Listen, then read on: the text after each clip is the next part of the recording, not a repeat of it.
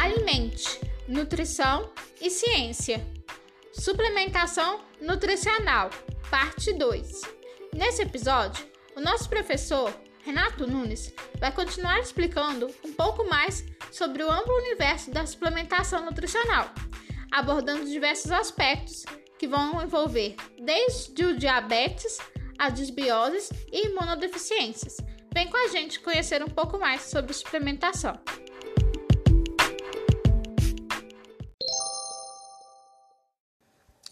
Primeiramente, eu acho que eu tenho que mencionar, Renato, que eu estou gostando bastante da nossa conversa sobre suplementação. Eu estou conseguindo aprender bastante e está sendo muito enriquecedor todo o episódio. E dando continuidade então à nossa conversa, é, a próxima pergunta que nós formulamos é: o que é preciso saber sobre a suplementação em pacientes bariátricos? Quais cuidados devem ser tomados na suplementação desses pacientes e no que mais a gente deve se prestar atenção? Olha, suplementação bariátrica é um, é um caso à parte, né? São necessários anos e anos de estudos e é uma coisa realmente bastante complexa. Em nutrição, a gente sempre fala que o melhor é prevenir do que remediar.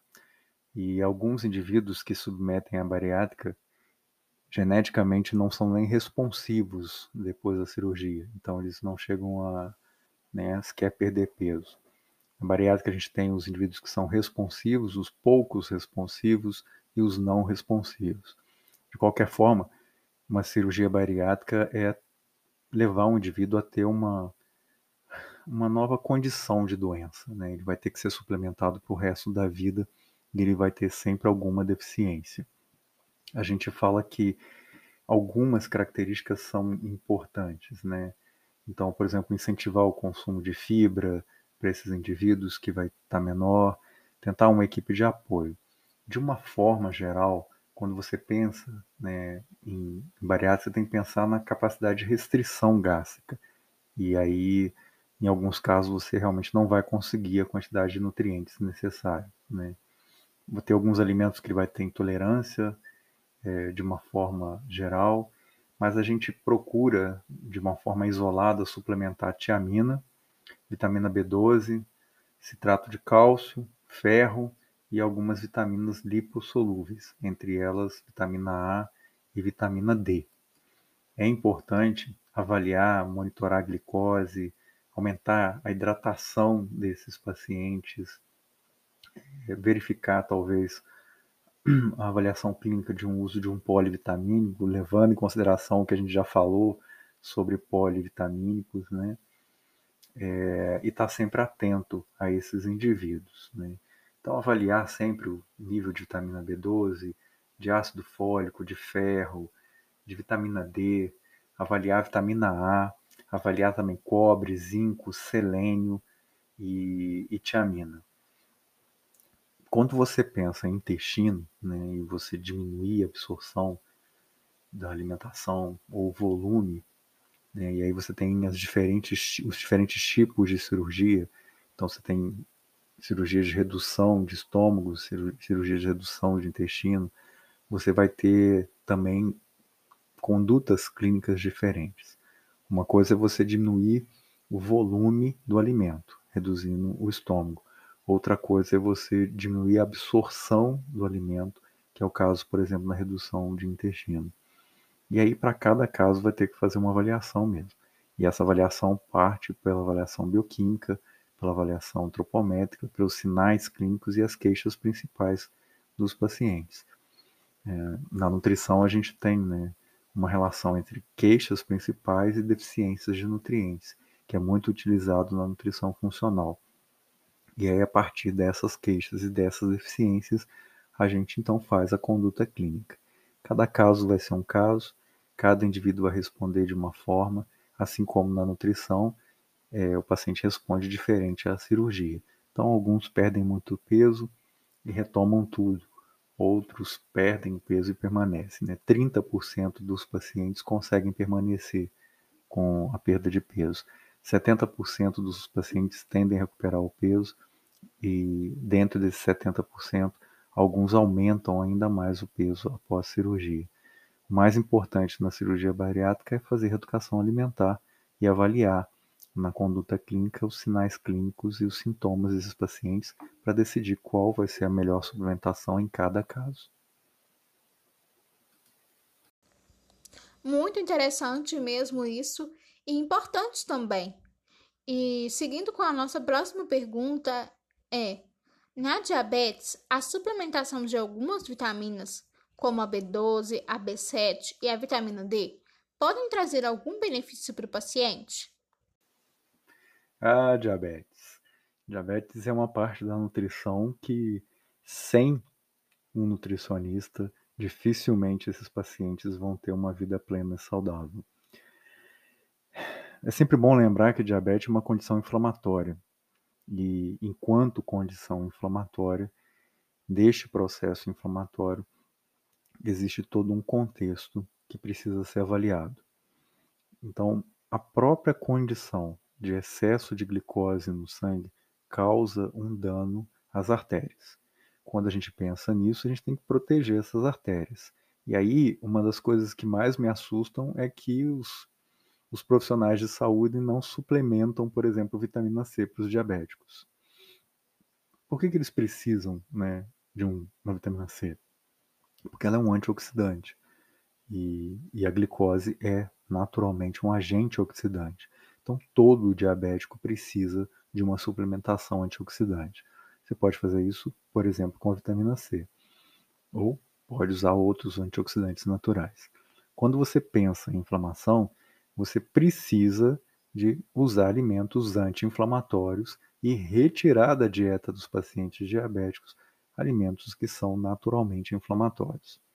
Então, mais do que suplementar, você precisa proteger esse indivíduo.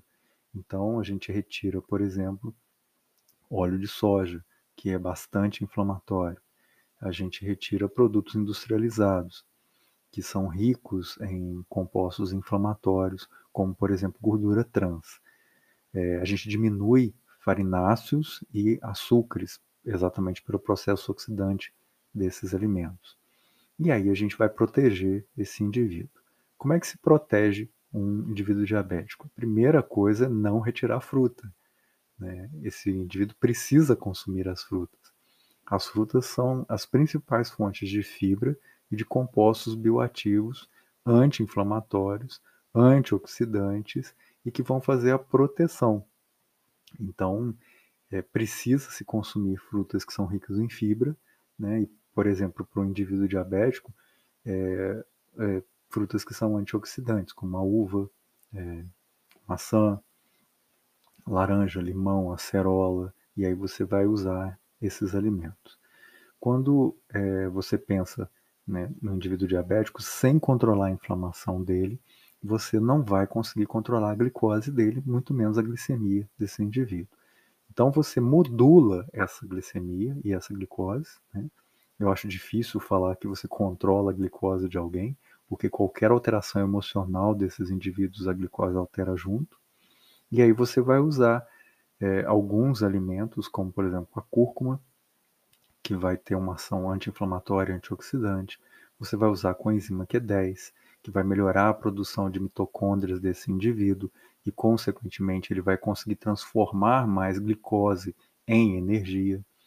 E aí você vai trabalhando com esse indivíduo. Você precisa usar fibra, né? Você não tem a opção de não usar a fibra como suplementação, quer seja na alimentação, meio, por meio de de alimentos, de frutas ou vegetais ou folhas, ou quer seja suplementando mesmo, como por exemplo o farelo da casca de maracujá, aveia, pectina comprada, né, que você pode comprar no formato de pectina mesmo, que a gente usa para fazer geleia, é, as fibras solúveis de uma forma geral.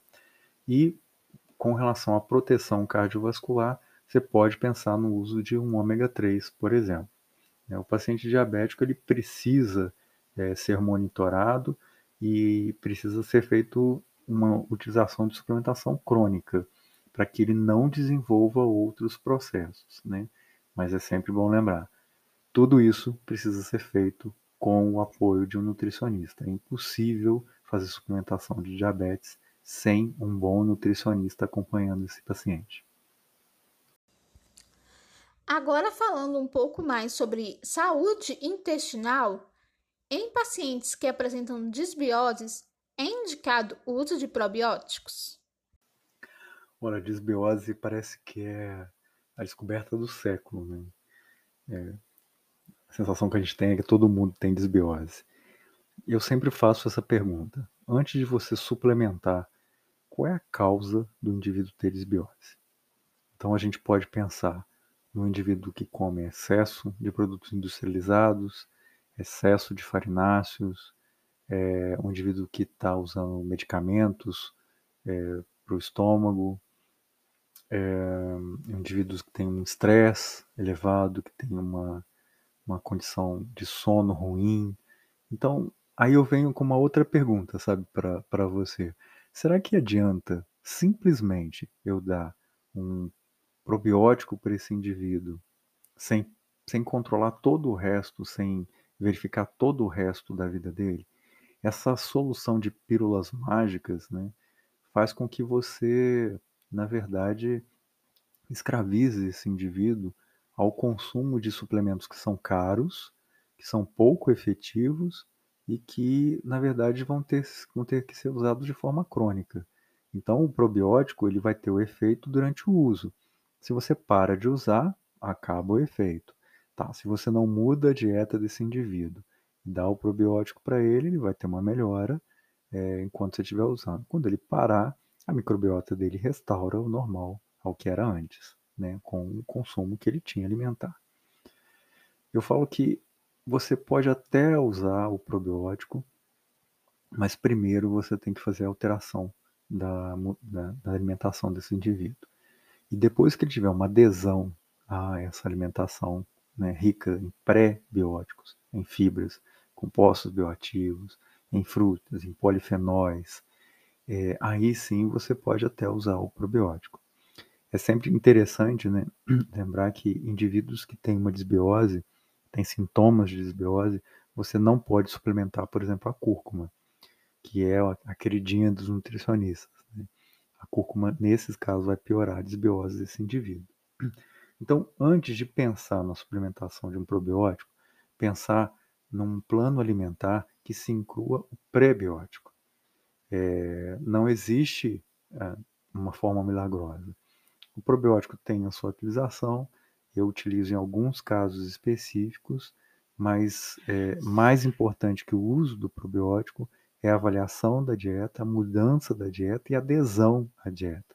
Se esse paciente não tiver adesão, em cerca de três meses ele vai voltar à condição anterior.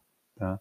Então, na verdade, você vai estar gastando dinheiro e não vai estar solucionando o problema do paciente. É, e o que os pacientes esperam da gente é uma, uma resposta honesta para a atividade dele, para a necessidade dele, para a busca dele, né, para a dor que ele sente.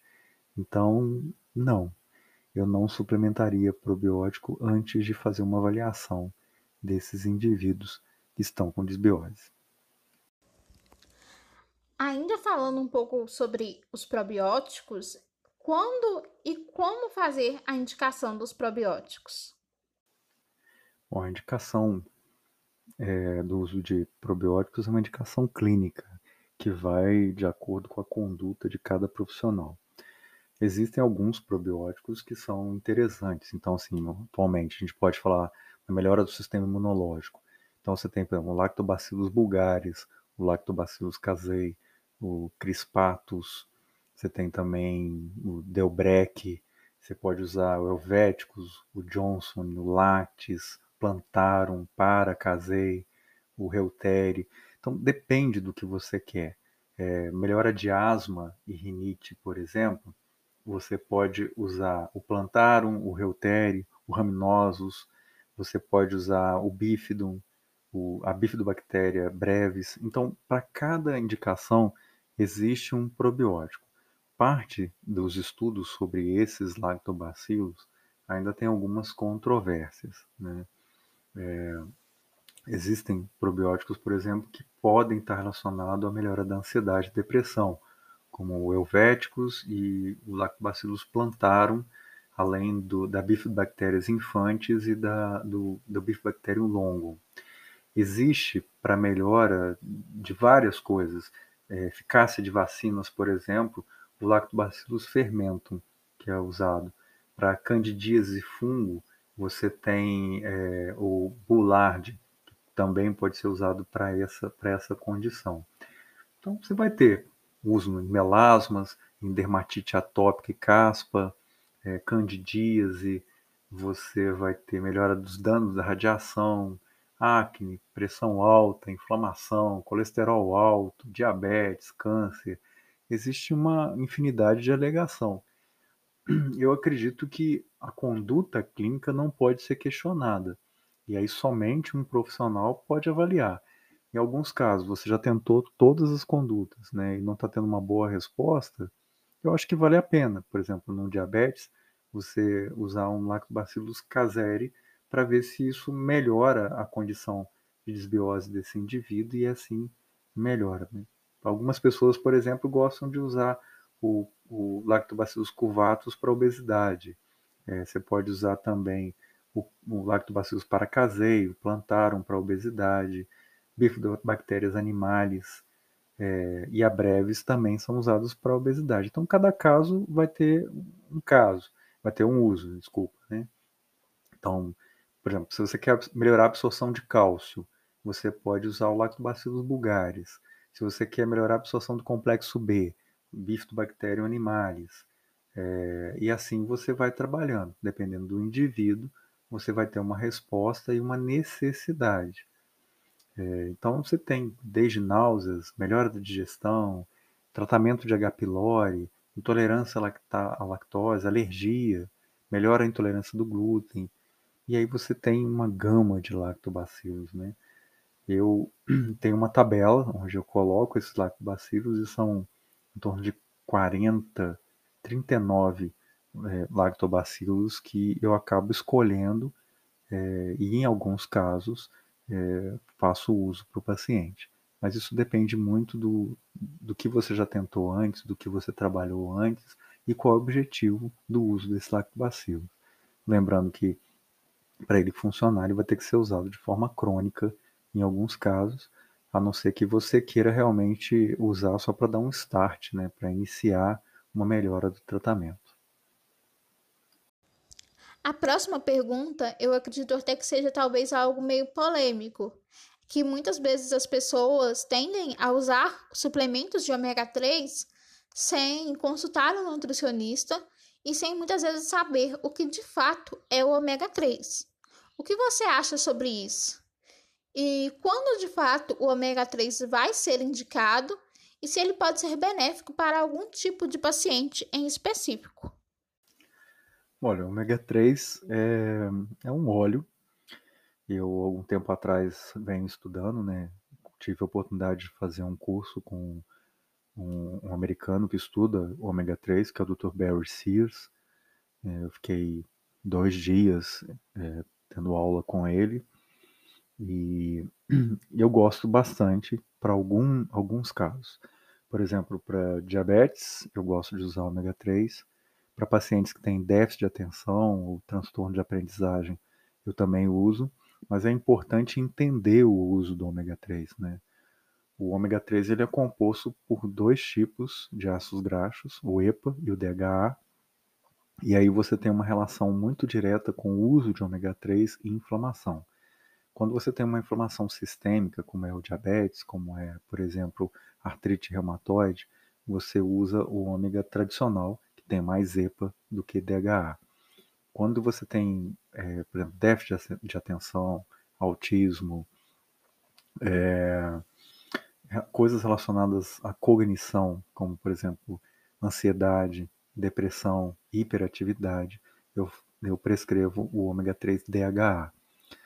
A questão do ômega 3 é a dose. Né? Então, você tem uma dose de uma cápsula, né, que seria um grama, que não faz tanto efeito. E aí você tem uma dose maior, que é a partir de 2 gramas, que começa a fazer efeito. Existe uma limitação do nutricionista para prescrever. Os médicos gostam muito, né, principalmente os neurologistas de, de usar mega doses de ômega 3, então até 14 gramas por dia para pacientes autistas, pacientes com déficit de atenção grave, pacientes que sofreram, por exemplo, um AVC. E aí você tem na literatura alguns resultados que são relevantes para isso. Eu, particularmente, suplemento o ômega 3, é, principalmente quando o paciente tem algum quadro de inflamação. E essa inflamação se relaciona à alimentação. Então, a gente tem uma relação que a gente faz, bioquímica, que é a quantidade de ácido araquidônico né, e a quantidade de EPA. E aí você dosa isso no sangue. Se você tem uma relação de ácido araquidônico EPA de 5, você não tem inflamação. A partir de 10, você está inflamado. Né? E para se entender, crianças autistas chegam a ter uma relação de 40 a 60. Então, indivíduos que têm essa relação alterada, eu automaticamente prescrevo, porque o ácido araquidônico ele aumenta o processo inflamatório. Então, ele aumenta a produção de interleucina 1, né, de interleucina 6, e aí você aumenta a inflamação do indivíduo. Em contrapartida, o EPA e o DHA são considerados anti-inflamatórios. Então, diminui o processo é, de inflamação do indivíduo. Algum tempo atrás, se questionava sobre a questão né, de hemorragias, e aí para indivíduos que têm é, problemas com é, a parte de hemorragias, né, que né, tem na parte do sangue a parte de coagulação alterada, isso precisa ser feito com avaliação médica. Então é um, do, um dos cuidados que se tem sobre o uso de ômega 3. Mas lembrando, ômega 3 é óleo de peixe, né? E aí ele está relacionado à alga. O peixe consome a alga e por isso ele acumula o ômega 3. Em pequenas doses, não, não vejo nenhuma, nenhuma, nenhum problema em suplementar. É, o uso crônico sai caro, né? é, um, é uma suplementação cara, bastante cara, e precisa-se ter o cuidado da contaminação desse ômega 3. Não adianta comprar qualquer ômega 3. O ômega 3 precisa vir com um selo livre de metal pesado. Então, ele precisa vir com esse selo, que é o IFO, porque se você consome um ômega 3 de baixa qualidade, ele vindo com metal pesado, ele vai piorar o processo inflamatório, o processo de cognição, tudo isso. Então, são algumas orientações que a gente faz em relação ao ômega 3. Chegamos então à nossa última pergunta, e ela envolve uma temática bastante interessante que o nosso professor Renato, inclusive, tem bastante experiência devido ao projeto que ele administra, o Nutrição Positiva, no qual ele presta atendimento nutricional às pessoas com HIV. E a nossa pergunta é a seguinte: em pacientes imunossuprimidos ou portadores de imunodeficiência adquirida, AIDS, uma suplementação pode ser indicada? Explica um pouco mais para gente sobre isso, quais os benefícios da suplementação nesses pacientes, é, os aspectos envolvidos nessa suplementação. Ah, agora você me conquistou. São alguns temas que eu gosto muito, né? Gosto muito de trabalhar com diabetes, gosto muito de trabalhar com pessoas que vivem com HIV. Talvez porque sejam bioquimicamente, metabolicamente pacientes muito difíceis, muito complexos de você fazer uma boa prescrição. O paciente que vive com HIV, é, você tem algumas condições. Primeiro é se esse paciente faz o uso do medicamento e está indetectável. Né? Todo indivíduo que está indetectável não transmite HIV. Isso precisa ser divulgado insistentemente. Existe um preconceito muito grande com essas pessoas e isso é um absurdo. Né? Então, indivíduos que tomam medicamento, que são indetectáveis, eles não transmitem o HIV. Nessa condição, ele tem uma condição crônica inflamatória de baixa intensidade. O que, que acontece?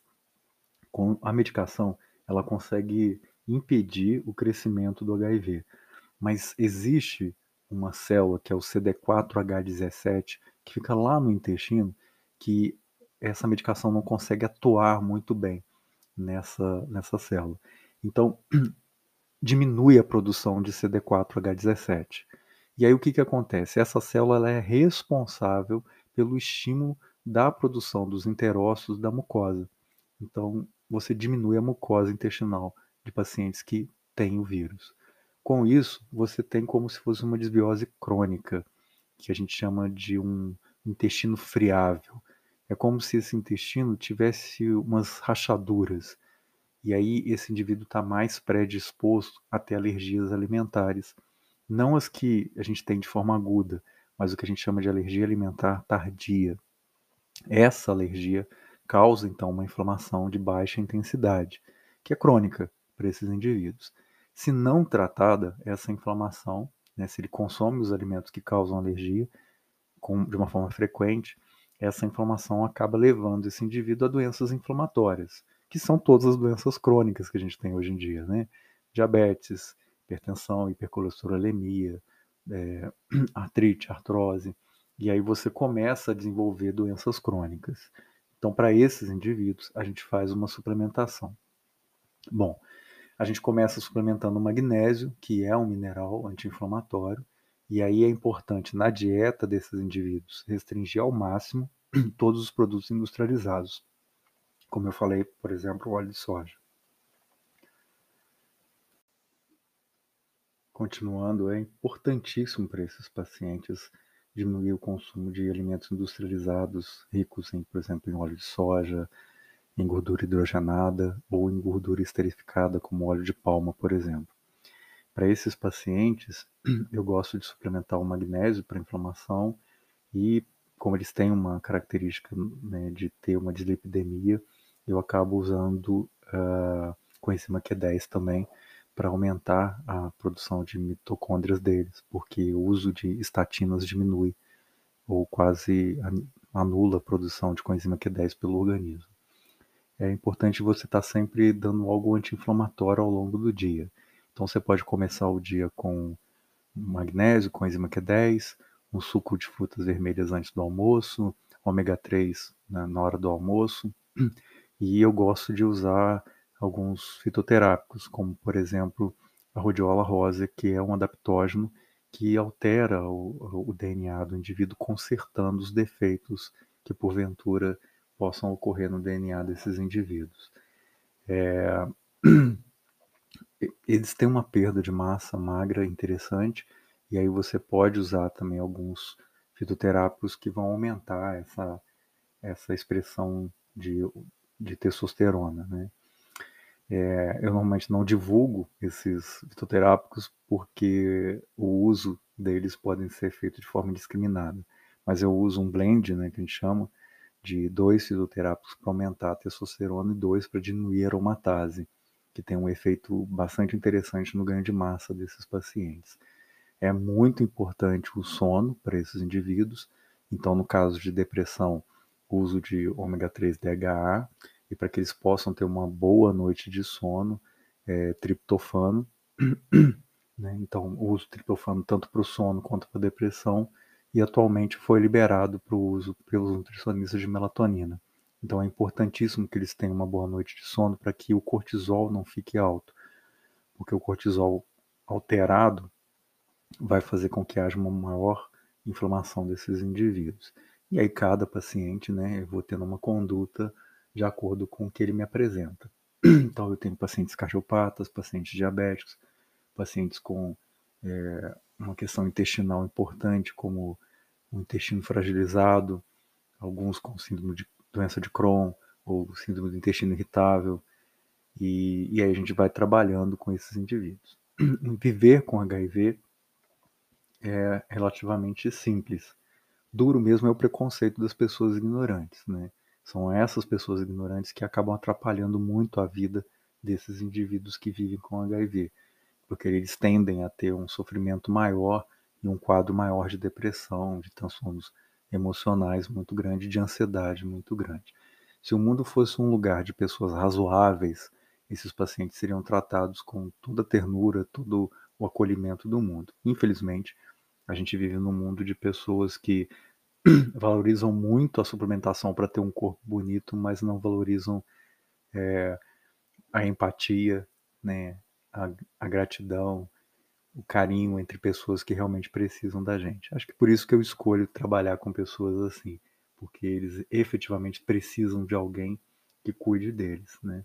E é muito bonito, porque eles têm uma adesão ao tratamento perfeita, assim, quase sempre tem uma adesão absurdamente grande. Né? Eu gosto muito, muito dessa área.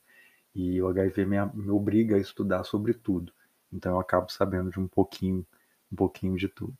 Né? Se alguém quiser conhecer o trabalho do Nutrição Positiva, ele está na internet. Quem quiser nos visitar no ambulatório aqui em Juiz de Fora, é no, no CTA SAI da Prefeitura, a gente atende num projeto como voluntário.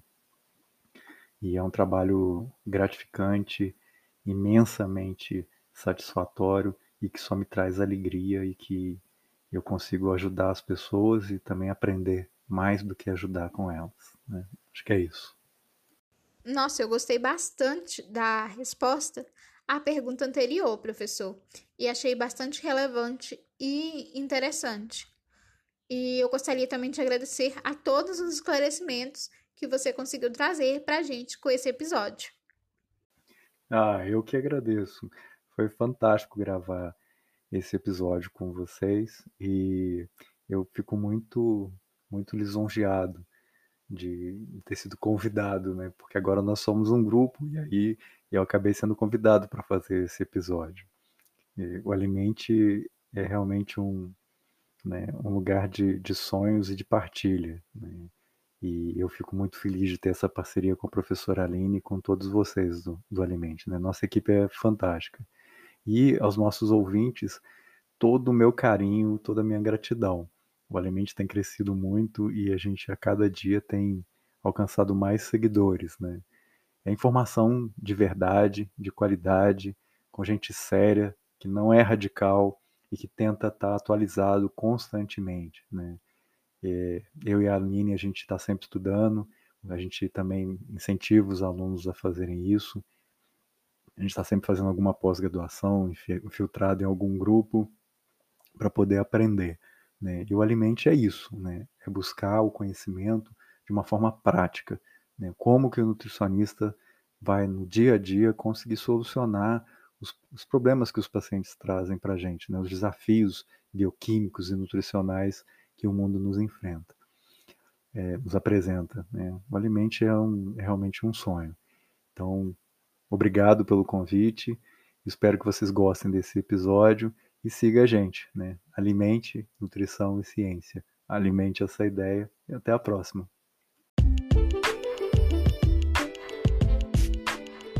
Assim, nós encerramos mais um episódio. Muito obrigada por alimentar nossas ideias esperamos que você tenha gostado desse episódio e que se você gostou, compartilhe com seus amigos. Também não deixe de acompanhar o nosso conteúdo no Instagram. Lá nós somos arroba alimente.nutrical e ciência. Fiquem bem e até o próximo episódio.